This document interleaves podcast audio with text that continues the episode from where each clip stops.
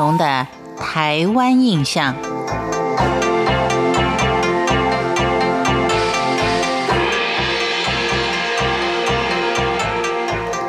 在今天的节目当中，邓荣将为您介绍一个对于研究台湾历史文化相当有贡献的十三行博物馆。十三行是它的旧地名，主要的位置是在台北县八里乡顶谷村，当地又被称之为十三行庄。顶谷村在清朝的时候，曾经是一个相当重要的贸易商港。一共有十三家的行交，也就是商家在这里做生意，所以又有十三行庄的说法。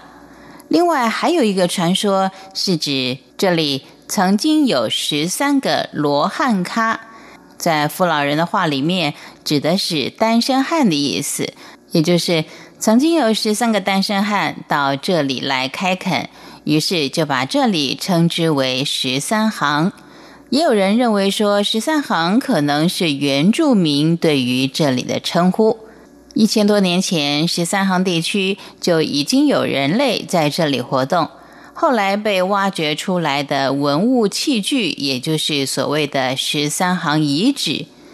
十三行人在这里居住的时间，大概距今是一千八百年到五百年前。这段时期也可能是十三行文化的鼎盛时期，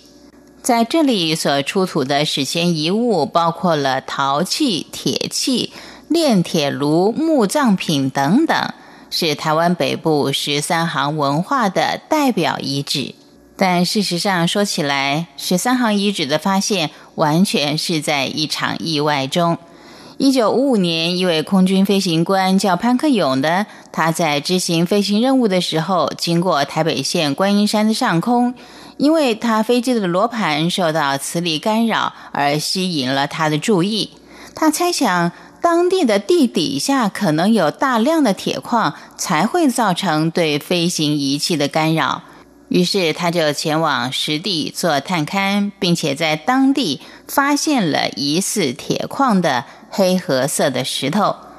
为了更进一步了解真相，潘克勇就跟地质学家们一起到现场，却发现这些矿石是在炼铁之后的残渣。在经过扩大范围的探勘之后，同时也发现了地上全都是铁渣贝种陶片，正是人类在此曾经活动过的遗迹。这也就是后来被称为十三行遗址的所在地。从一九九五年发现了十三行遗址，一直到二零零三年十三行博物馆开幕的这四十八年之间，十三行遗址几经波折，曾经在台湾学术界、文化界带来了相当大的震撼。但是也因为未能够保留住全部的遗产，而在台湾的历史上留下了缺憾。博物馆的存在依然带着相当的意义，也为地方发展带来了很高的契机。目前十三行博物馆虽然就是盖在遗址的附近，但是它的左方是污水处理厂六颗蛋形的消化槽。右边是十六座台塑石油的储油槽，周边环境的奇特景象，再加上十三行博物馆的建筑外观，成了一幅相当令人玩味的画面。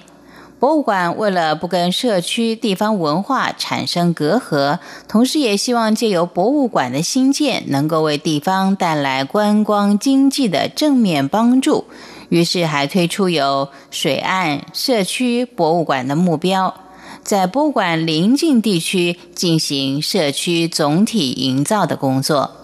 以上是邓荣在今天的台湾印象当中为您介绍的十三行博物馆。感谢您的收听，台湾印象，我们下回见。